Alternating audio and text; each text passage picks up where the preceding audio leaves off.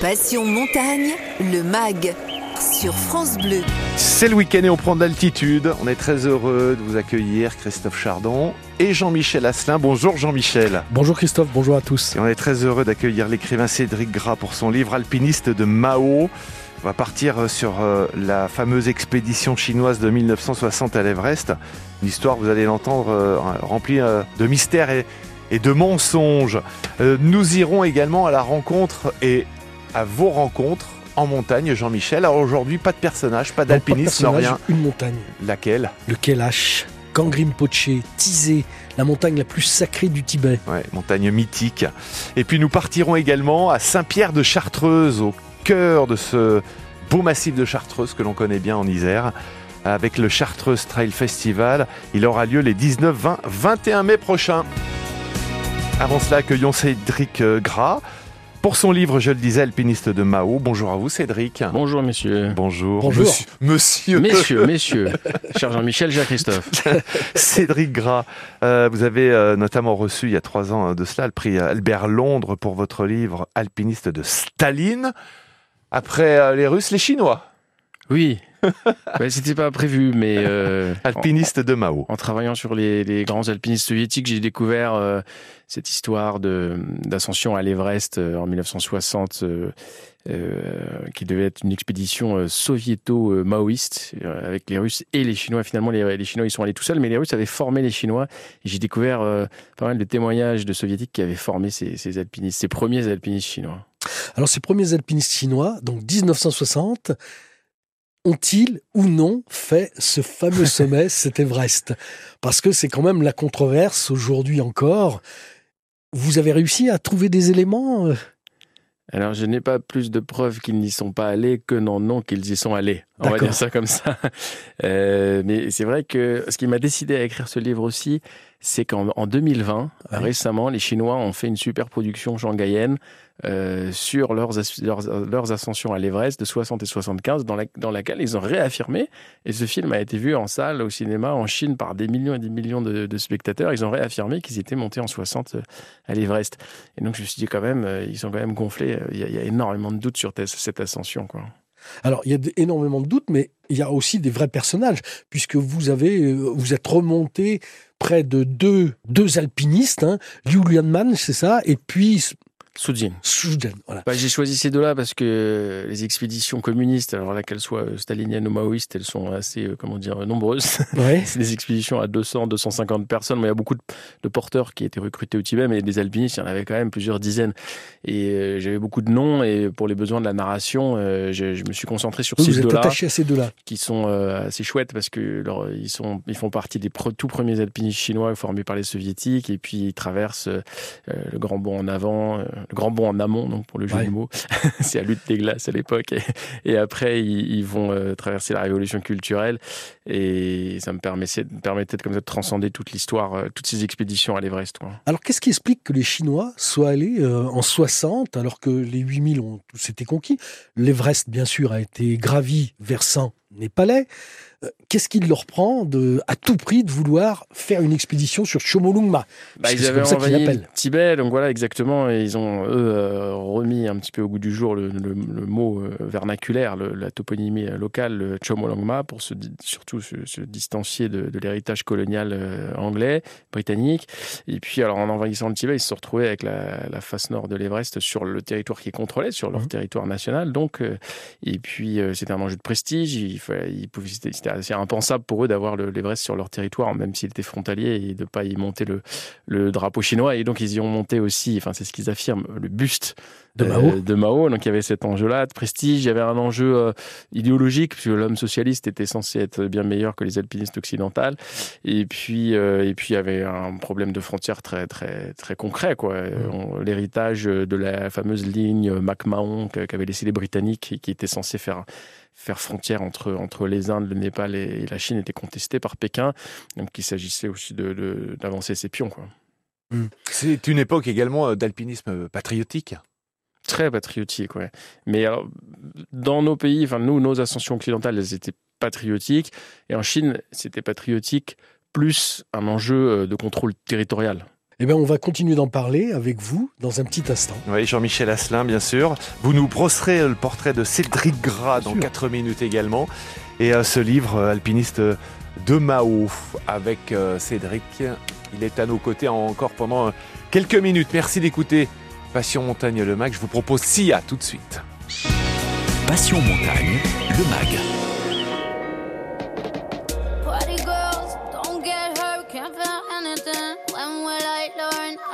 It down, push it down. I'm the one for a good time call, phone's blowing up. Ring on my doorbell, I feel the love, feel the love.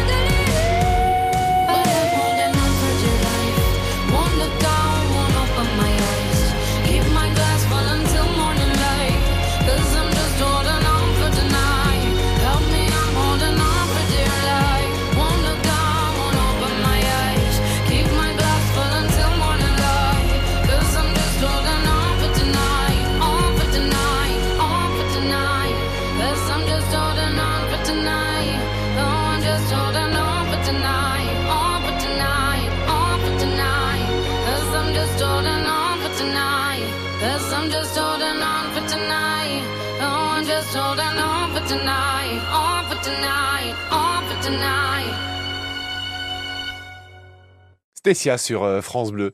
Dans Passion Montagne le Mag, notre invité ce week-end, Cédric Gras, écrivain. Son livre, c'est Alpiniste de Mao, c'est chez Stock. Jean-Michel Asselin, euh, vous nous brossez le portrait de Cédric Gras. Alors Cédric Gras, vous êtes un écrivain français et pas des moindres, puisqu'en 2020, vous avez été lauréat du prix Albert Londres pour votre ouvrage Alpiniste de Staline paru chez Stock. Votre fiche Wikipédia précise que vous êtes né en 1982 elle oublie de dire que vous avez un physique de jeune premier et que vous auriez pu être une des incarnations de James Bond. Oui, je trouve que ça vous ira bien. Vos parents étaient professeurs, vous habitiez Saint-Cloud et avec vos trois frères, vous alliez en vacances, camper dans la Vanoise ou les Écrins, lors des grandes vacances d'été. Une bonne façon de se frotter à la passion des montagnes, de la marche et de l'alpinisme.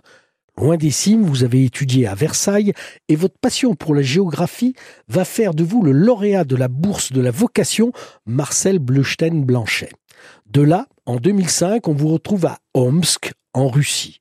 Et oui, vous avez eu ce qui est rare, un coup de foudre linguistique pour la langue de Tolstoï et de Dostoïevski. C'est vrai. Vous poussez ensuite jusqu'à Vladivostok, où vous créez l'Alliance française, institution que vous dirigerez jusqu'en 2009. En 2010, cette fois beaucoup plus à l'ouest, vous installez en Ukraine, à Donetsk, où vous créez également l'Alliance française. Elle fermera ses portes en 2014 au moment du conflit. Votre première grande apparition médiatique a lieu en 2010 lorsqu'en moto avec l'écrivain Sylvain Tesson, vous suivez le chemin de la retraite de Russie, la fameuse Bérésina. Plus tard, vous rejoignerez l'Alliance française de Kharkov, puis celle d'Odessa, et on vous retrouve en 2016 participant à la 61e expédition antarctique russe sur les bases de Progress et Mimi. Vous êtes membre de la Société des explorateurs français, vous participez à des repérages avec le cinéaste Luc Jacquet, et plus récemment, vous avez parcouru le glacier Fetchenko au Tadjikistan avec le réalisateur Christophe Rella. Au total, vous avez écrit une dizaine de livres et contribué à la publication de nombreux ouvrages, vous avez participé à de nombreux documentaires, et comment ne pas vous poser la question, après les alpinistes de Staline et les alpinistes de Mao, l'ouvrage qui vient de paraître chez Stock et pour lequel vous êtes notre invité, à quand les alpinistes du Führer oui, ou de Ceausescu, de Che Guevara, ou de Kim Jong-un, que des gentils garçons, de, Chavez. Non, non, c'est terminé. C'était alpiniste de Staline, alpiniste de Mao qui n'était déjà pas prévu et on s'arrête là. Ouais. On revient sur euh, le bouquin. On revient sur le bouquin parce que c'est vraiment très intéressant. Racontez-nous, sans tout dévoiler, cette expédition de 60 et pourquoi elle est contestée? Ah, elle est contestée parce que les Chinois n'ont pas ramené de preuves. Euh, aucune. Aucune. Alors, pas de photos au sommet. Et, puis, le récit qui a été écrit euh, sans doute dans des bureaux à Pékin par des gens qui n'étaient pas eux-mêmes sur la montagne est assez. Euh, bon, ils ont essayé d'être cohérents au maximum, mais il est très pollué par des réflexions idéologique. C'est-à-dire que si on, si on, lit le récit, euh, on comprend qu'ils sont montés au sommet de l'Everest euh, rien qu'en pensant euh, aux, fulgurances et aux citations de Mao dans, dans, son petit livre rouge. Donc tout ça n'est pas très très crédible et c'est évidemment pas assez tangible pour qu'on que cette ascension soit soit validée. En fait, moi mon sentiment personnel c'est qu'ils sont pas montés. Je suis pas le seul et puis c'est pas nouveau d'ailleurs parce que dès les années 60, mm. il y a énormément d'Himalayistes et notamment ceux qui à l'époque ils n'étaient pas nombreux avaient avaient pu aller à l'Everest, avaient participé aux expéditions expédition versant népalais, euh, tous ces gens-là euh, avaient quand même euh, émis de sérieux doutes. Il y a eu notamment le franchissement du fameux deuxième ressaut qui a été fait. alors c'est Julian Mann, un des personnages dont je me suis emparé et qui fait la courte échelle à ses copains officiellement. Et ses copains sont obligés d'enlever leurs chaussures pour lui monter sur, sur les épaules parce que les crampons sont solidaires des chaussures. Et donc ils se retrouvent en chaussettes à 8600 mètres en équilibre sur les épaules de Julian Mann, sachant qu'en plus dans les récits ils disent qu'il commence à plus faire si beau que ça. Donc tout ça, tout ça évidemment paraît un peu fantaisiste. On peut pas complètement exclure qu'il soit bah, monté, mais moi, ça me paraît quand même fantastique. je, suis d'accord avec vous, on peut pas complètement exclure, d'autant plus que quand on lit le récit, cette fois très documenté, de 1975, on retrouve des, espèces d'assertions comme ça, euh, des adhésions au Parti communiste à 8000 mètres. Euh, une... le manque d'oxygène, ça. Ouais. pas vraiment. en 75, Sauf qu'il pose quelque chose au sommet. Alors en 60, ils prétendent avoir posé le bus de Mao au sommet. En 75, ils ont euh, déposé un, espèce de tripode de mesure pour faire une visée. Et c'est comme ça d'ailleurs qu'on a eu pour la première fois cette altitude de 8848 mmh. qui a été révisée depuis. Mais c'était la première mesure vraiment précise de, de l'Everest. En 75, on est certain qu'ils sont montés puisque le, le tripode de mesure a été retrouvé. Oui, et photographié maintes fois par Doug Scott, par Messner. La première fois par Doug Scott. Ouais. c'est Eric Gras avec nous euh, pour son livre euh, Alpiniste de Mao chez Stock. On continue à en parler dans un instant. Euh, votre coup de cœur montagne, je vous le demanderai également Cédric. Ça se passe juste après Christophe Willem en nouveauté sur France Bleu. Son dernier single c'est Je tourne en rond. Passion montagne, le mag sur France Bleu.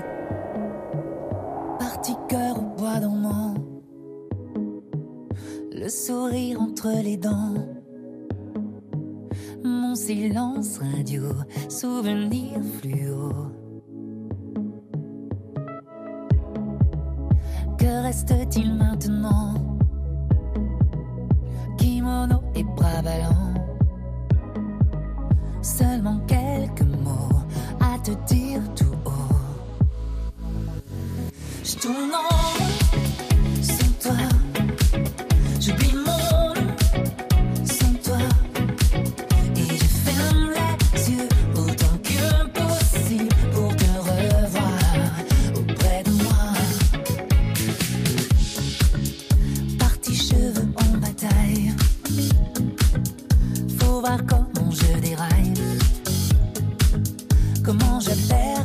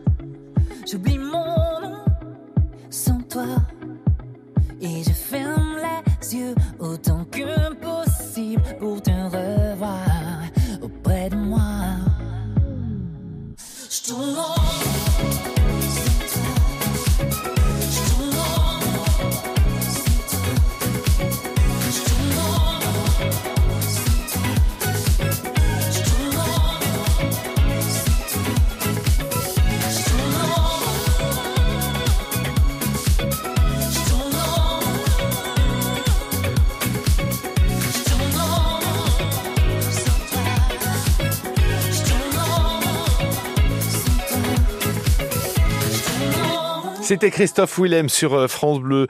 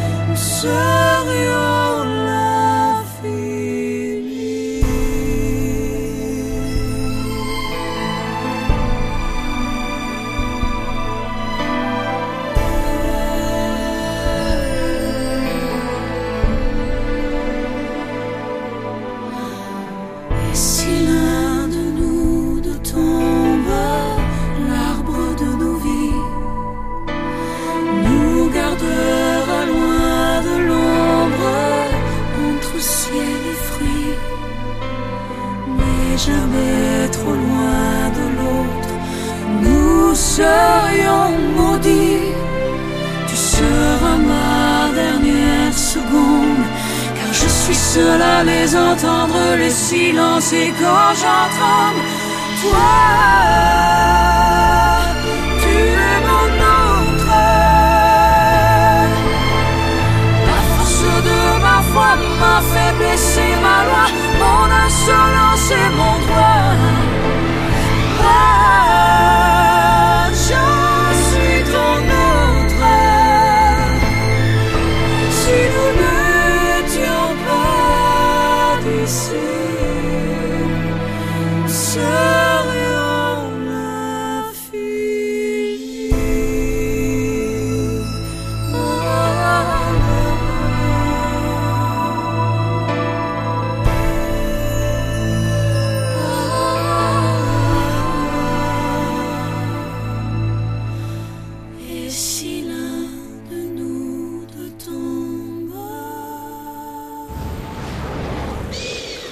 Passion Montagne, le MAG.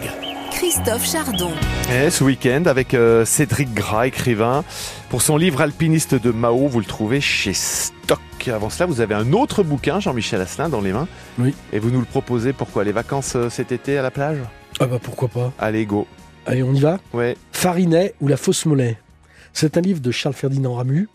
Ramu, c'est l'écrivain euh, suisse euh, roman par excellence. C'est un peu le Giono de, ouais, de, de la montagne suisse, quoi. J'aime énormément cet écrivain. Je trouve qu'il est très intéressant. Et Farinet, c'est un livre qui, qui n'avait pas eu beaucoup de succès. Ça raconte l'histoire d'un fameux faux monnoyeur, une sorte de Robin des Bois, qui fabrique comme ça des pièces, des billets de fausses monnaies. Ouais. Donc un personnage euh, ben, intéressant. Euh, alors, il a vécu euh, entre euh, dans les années 1870 par là. Il est mort en 1880. Il avait 35 ans, ce brave Farinet.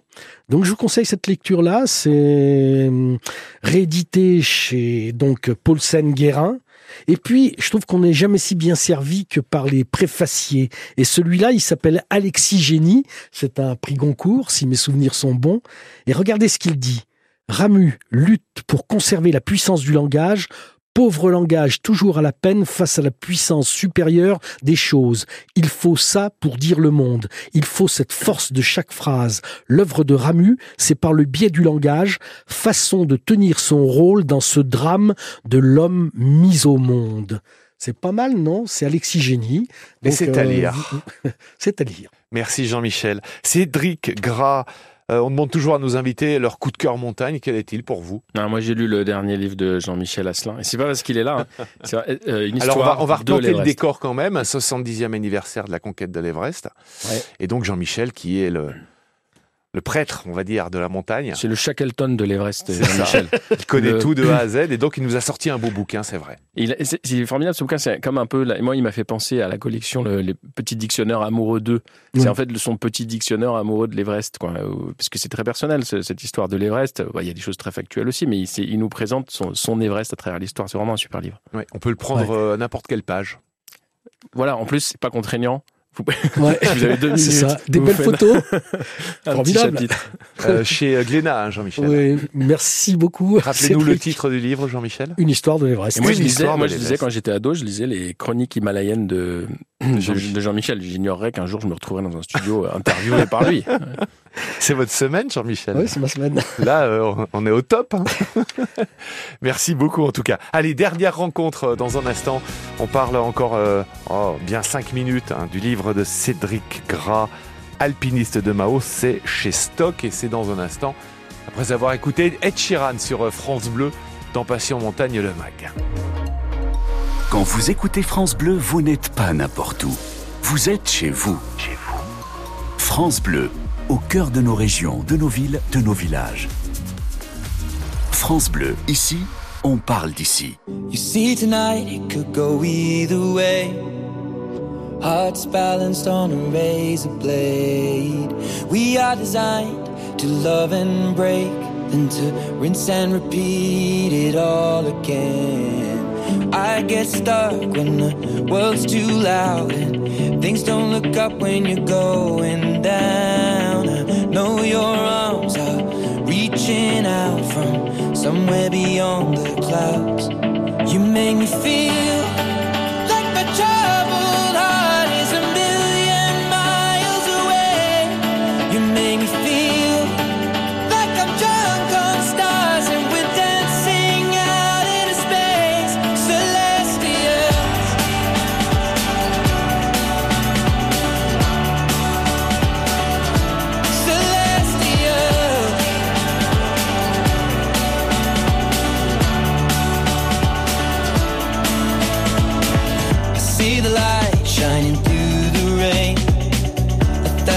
colors in a brighter shade. Needed to rise from the lowest place. There's silver lining that surrounds the gray. When I get lost, will it come back round? Things don't look up when you're going down. I know your arms, they are reaching out from somewhere beyond the clouds. You make me feel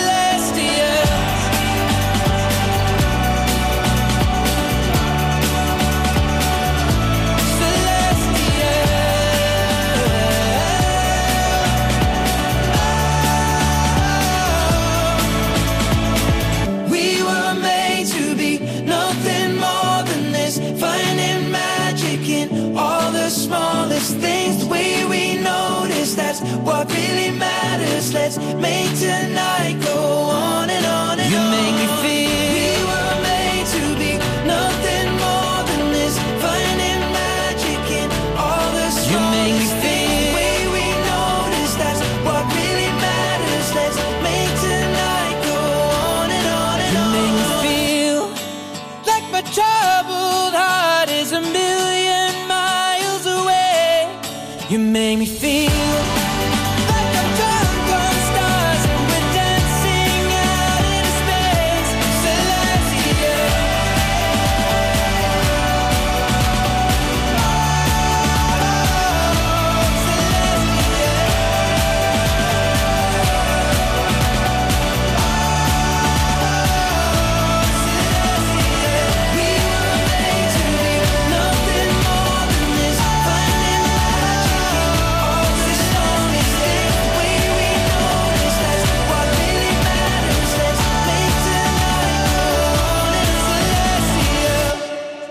Et Sheeran, il revient en force, nouveauté sur France Bleu dans Passion Montagne.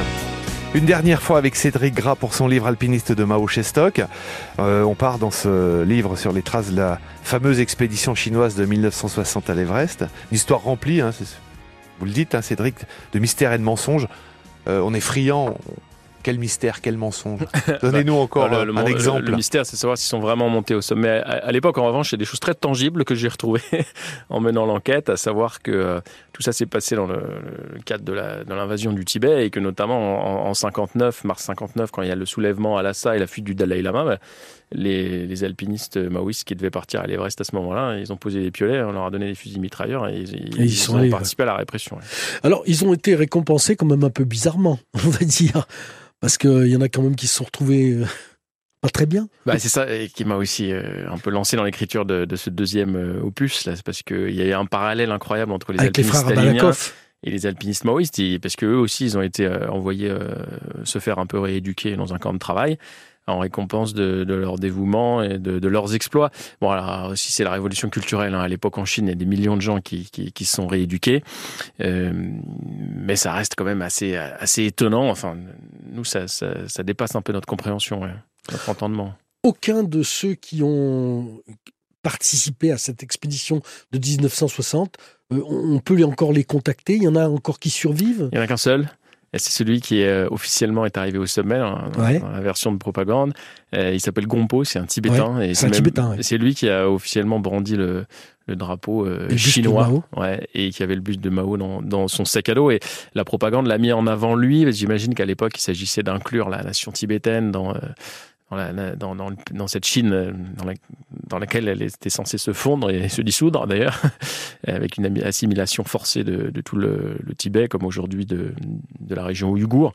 Et donc ce Gampo, euh, on l'a même vu euh, sur nos écrans de télévision en 2008, pendant les Jeux Olympiques. Ouais. C'est lui, enfin avant les Jeux C'est Olympiques, lui qui portait la flamme qui portait la flamme, qui a ensuite a été, a été monté à l'Everest. Bien sûr. Et mais bon, lui, c'était c'est un vieux monsieur, et donc en 2008, il, il était dans les rues de Lhasa à porter la, la flamme. voilà. Alors, ce qui est marrant, c'est qu'en 75, quand là, on est sûr que les Chinois ont bien fait l'ascension, il y a plein de photos au sommet, etc. Il y avait beaucoup plus de Tibétains que de Han, que de Chinois. Oui, ce qui n'était pas le cas en 1960. Ouais. En 1960, il y avait énormément de porteurs tibétains, mais euh, dans l'équipe d'assaut, comme ils disent, le vocabulaire est toujours très militaire euh, dans ces régimes communistes. Euh, il y avait que ce Gompo d'ailleurs de Tibétains. Mm. Les autres étaient tous chinois euh, de l'ethnie Han. Et en 75, c'est le contraire. C'est-à-dire que sur les huit qui parviennent au sommet, euh, il n'y a plus qu'un seul, Il y a plus qu'un seul, Chinois. Et puis il y a des femmes, et les femmes sont tibétaines aussi, comme, Eh oui. comme les hommes. Et il y a cette fameuse Pantog, Ben oui. Fantog, Oui. qui, Qui croit être arrivée euh, première femme euh, Eh ouais. au sommet de l'Everest et qui a été devancée de 10 jours en fait par la japonaise dont j'ai oublié le nom. Yunko Tabei. Voilà, c'est ça. Ouais, c'est incroyable. Et elle la prendra en La redescendant. pauvre. En tout cas, c'est vraiment une histoire passionnante. Euh, et c'est étonnant quand même cette similitude avec euh, les alpinistes de Staline, quoi. Bah, euh, à mains égards, le, le destin de la Chine euh, de Mm. Mao est un copier-coller de, de ce qu'avait connu l'URSS euh, 20 ans auparavant. Donc ça, c'est pas complètement, euh, complètement étonnant. Mais c'est vrai que euh, j'y ai fait ce diptyque parce que effectivement, il y a, il y a cette histoire de l'alpinisme et de l'himalayisme communiste qui n'avait jamais été écrite en fait. Ouais. Enfin, on en avait des bribes, bien sûr, j'ai pas tout inventé, mais ça, ça- ça- ça- j'ai été heureux de, de faire ces, ces deux livres et j'espère que C'est dommage, les alpinistes chinois, il y en a peut-être plus aujourd'hui, non? Il y en a encore, mais on les connaît pas du tout. En tout cas, on connaît pas leur nom. Bon, bah écoutez, un jour on verra, ils battront des records. ils- Ils, feront l'Everest en 3 heures et quelques. Merci à vous Cédric Gras. Merci. Votre livre, je le rappelle, Alpiniste de Mao, c'est chez Stock. Merci beaucoup. À très bientôt sur France Bleu dans Passion Montagne. Merci à vous. Merci Jean-Michel. Vous ne bougez pas dans un instant. Une belle rencontre que vous avez faite. Rencontre avec un, endroit, avec une montagne. Le Mont Kelash. On en parlera après la Zara, évidemment. Passion Montagne, le MAG sur France Bleu.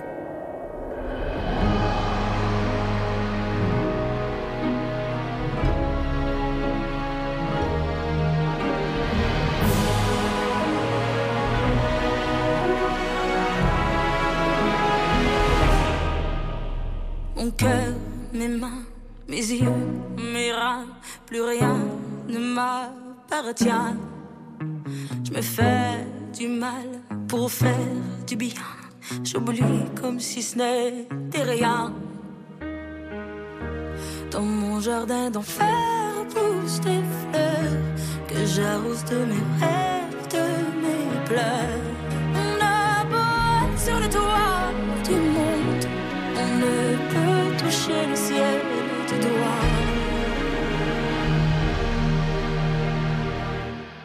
Évidemment, toutes ces belles promesses que j'entends, ce n'est que du vent.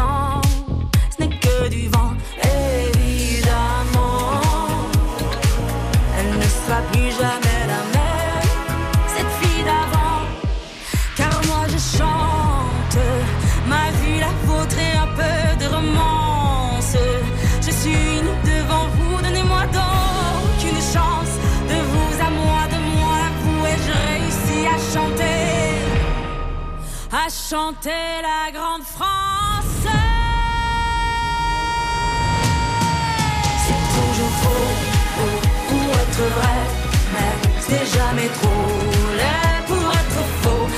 Évidemment, elle ne sera plus jamais la même, cette fille d'avant. Évidemment. Avec la Zara sur euh, France Bleu dans Passion Montagne, le MAG, deuxième pause et nous revenons très très vite, ne bougez pas. Passion Montagne, le MAG. Christophe Chardon. Alors pour ceux et celles qui ont des fourmis dans les jambes, euh, attendez les 19, 20, 21 mai prochains. Un très beau rendez-vous à Saint-Pierre de Chartreuse. C'est le Chartreuse Trail Festival et on y euh, reviendra dans un instant. Et puis dans un instant, là aussi, vos rencontres en montagne, Jean-Michel. Alors les plus grands, vous les avez rencontrés au pied des falaises. Parfois c'était euh, à table. Là, on rencontre une montagne, Jean-Michel? Oui, vous allez voir, ça s'appelle le Mont Kailash. C'est la montagne la plus sacrée du Tibet. On fait le tour en général on du Mont fait Kailash. ce qu'on appelle la Kora, qui est Ouais. un pèlerinage. D'accord, on en parle dans un instant après euh, Michael Jackson sur euh, France Bleu. There's a place in your heart, and I know that it is love. And this place is much brighter than tomorrow. And if you really try, you'll find there's no need cry. In this place, you feel there's no hurt or sorrow.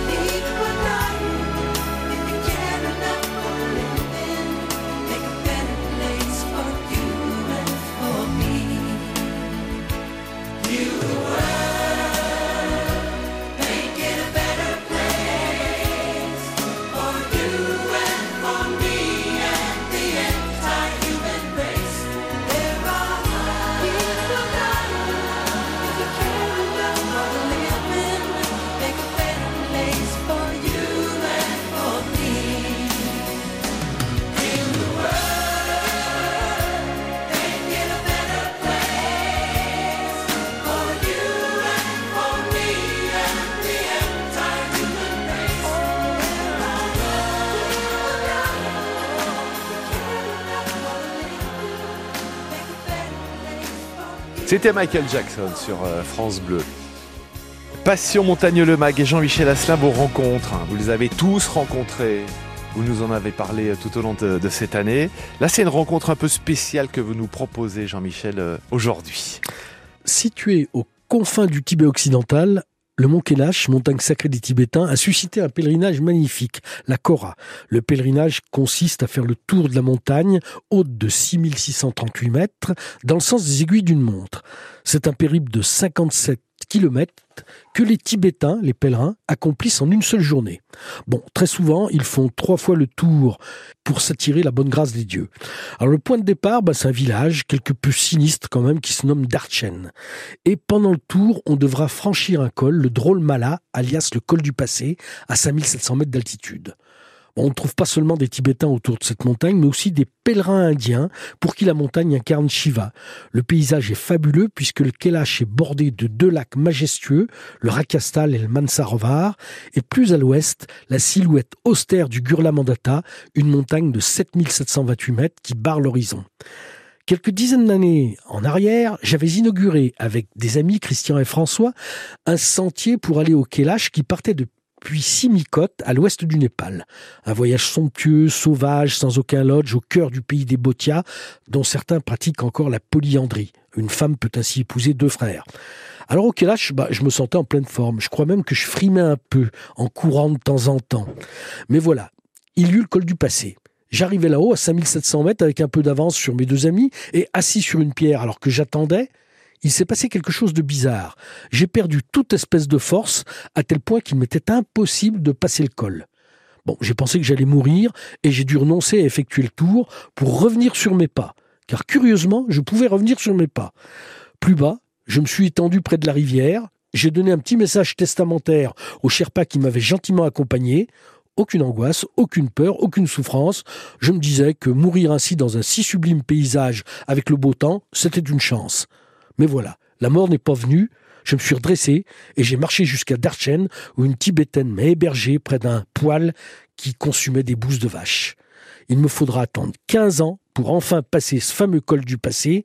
Bon, tout vient à point qui sait attendre. C'est ce que j'ai fait. Vous avez compris pourquoi euh, vous ne pouviez pas y aller Vous avez dû redescendre? Que s'est-il passé? J'ai un copain Sherpa qui m'a dit euh, Jean-Mi, euh, faut être plus clair avec les femmes. C'était curieux, mais bon. Votre rencontre avec cette montagne sacrée, euh, le mont Kelash, Jean-Michel Asselin. Dans un instant, j'accueille euh, Jonathan Rouquayrol. Et là, nous allons revenir chez nous, du côté de Saint-Pierre de Chartreuse en Isère. Pour euh, ceux et celles qui ont des fourmis qui s'entraînent là depuis quelques semaines, il y a un très très beau rendez-vous. C'est le Chartreuse Trail Festival, les 19, 20, 21 mai prochains. On en parle après Pierre Demar sur France Bleu. Passion Montagne, le MAG.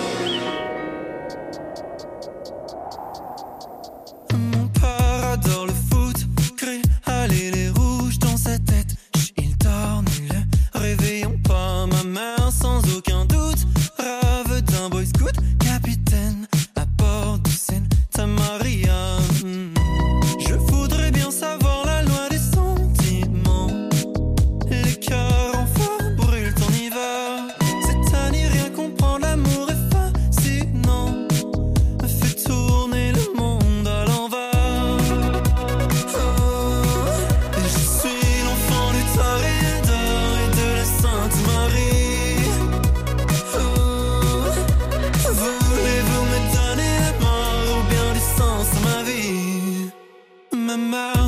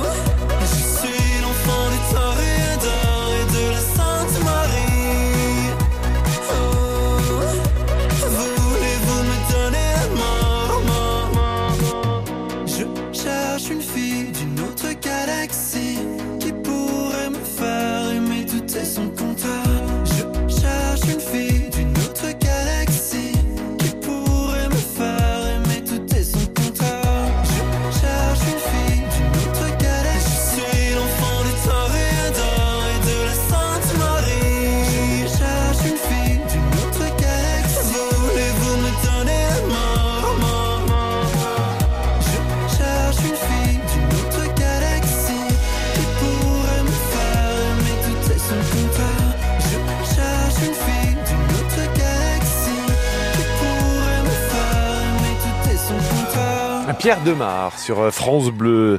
Je vous ai parlé il y a un instant eh bien, de Saint-Pierre de Chartreuse pour le Chartreuse Trail Festival. Je vous propose d'y aller. Jonathan Rouquayrol, bonjour. Bonjour. Bonjour, organisateur du Red Light euh, Trail Festival. Il arrive les 19, 20, 21 mai prochains. On s'y prépare du côté de Saint-Pierre de Chartreuse, bien sûr. Euh, Plusieurs parcours, plusieurs distances et difficultés sont à prévoir. Euh, lesquelles d'ailleurs Bah, du coup, ça commence dès le vendredi 19 euh, à partir de 17h avec le départ euh, du kilomètre vertical, donc une ascension du bas de Saint-Pierre jusqu'au sommet de la, sommet de la station de la Sien. Après, on, enchaîne donc sur le samedi euh, 20 mai avec un départ à 8 heures euh, sur la distance phare, on va dire, de l'événement, le Maratour, qui est un 47 km qui, va en direction donc du Charmençon, du col de la Charmette et euh, le col d'Urquière, donc qui se situe euh, vers le la Sûre, la Sûre en Chartreuse. Ensuite, euh, on a le, les départs donc de l'IDOC Caddy Trail qui va se dérouler à partir de, de 8h30. Euh, donc là, on va faire des départs par vague. C'est une nouveauté pour, pour cette année. Ensuite, à 9h, on a le Sunny Trail, donc un 24 km qui monte jusqu'au cha- chalet du Charmonçon et qui revient ensuite sur Saint-Pierre. On a le Festi Trail euh, avec un départ à 10 heures. Euh, donc là, c'est une boucle, on va dire, dans la vallée de Saint-Pierre en direction de Saint-Hugues. Et ensuite, l'après-midi, à 18h, les courses enfants, à partir de 18h. Et donc là, elles sont euh, gratuites. On peut s'inscrire sur place. Et on fait euh, différentes boucles suivant l'âge des enfants. Ah, c'est un beau programme. Il y a le dimanche aussi. Et tout à fait. Et ensuite, avec le dimanche, un format euh, skyrunning, euh, donc euh, qu'on appelle le sky trail, hein, les formats sky trail. Donc historiquement, c'est des événements euh, qui partent euh, devant l'église euh, du village et qui vont chercher le sommet le plus proche euh, à côté du, du, du village, donc le, le- le plus haut et, et le plus haut. Et puis, euh, donc, on prend euh, un chemin euh, différent à l'aller et au retour, et il faut évidemment que ce soit le plus raide possible. Et là, euh, donc, on, on est sur une tendance à euh, 1100 coureurs, je dirais à peu près, sur l'ensemble des épreuves. Oui. Pour le 47 km, quel est le dénivelé euh, pour le trail? Alors, on est sur euh, quasiment 3000 mètres de dénivelé positif, qui en fait autant en négatif, évidemment. Merci en tout cas pour l'organisation, Jonathan euh, Rouquayrol. Euh, et puis, euh, on se retrouve les 19, 20, 21 mai prochains du côté de Saint-Pierre de Chartreuse. Merci à vous. Jean-Michel, prêt pour aller faire le trail? Ah bah, toujours prêt, moi. Euh, Et si on faisait un petit peu de, de mer et montagne avec vous à présent, Jean-Michel? Oui, eh ben écoutez, moi je vous propose ce numéro de Montagne Magazine. Il nous est un peu passé comme ça par-dessus la tête, mais c'est un tort parce que c'est un numéro vraiment très intéressant. Mer et montagne, c'est le numéro 515. Vous courez dans votre kiosque, il est peut-être encore en vente, sinon vous appelez Montagne Magazine, ils vous l'enverront. Et vraiment, c'est très intéressant parce qu'on y trouve des gens comme Isabelle Autissier, la navigatrice, et Lionel Daudet, l'alpiniste. Ils dialoguent ensemble. Qu'est-ce que c'est que la différence entre l'univers de la mer, de la montagne, les risques et tout ça? On trouve bien sûr Julia Vira, une guide qui est très intéressante, qui a fait aussi plein de voiles. Donc, euh, des discours à chaque fois, euh, comment dire, qui mettent la montagne et la mer à la fois en connivence, En symbiose en symbiose, on a l'impression, bah oui, c'est le même monde, quoi. Et pourtant, il y a des grosses différences. Vous le verrez. Alors, on y trouve bien sûr notre ami Éric Loiseau, qu'on a invité plusieurs fois ici. Il a organisé plusieurs fois le trophée mer et montagne qui rassemble des marins et des montagnards. On y fait du sport, mais on y rigole également beaucoup. Euh, voilà. On trouve euh, Erwan Lelan, vous savez, c'est qui a une- qui fait des expéditions avec son voilier Maewan. Ça fait plusieurs fois qu'il fait le tour du monde, etc. Euh, vraiment, très beau numéro, encore une fois, et on comprend bien que la mer à la montagne, Ça se ressemble. c'est du kiff. Oui. Euh, pour ceux et celles qui veulent voir également euh, de belles images, de beaux films, je vous signale le Chamonix Film Festival. Il aura lieu du 14 au 19 juin prochain. Merci Jean-Michel. En tout cas, Passion Montagne, c'est fini. Je vous souhaite une belle semaine et week-end prochain. Bonne montagne à tous.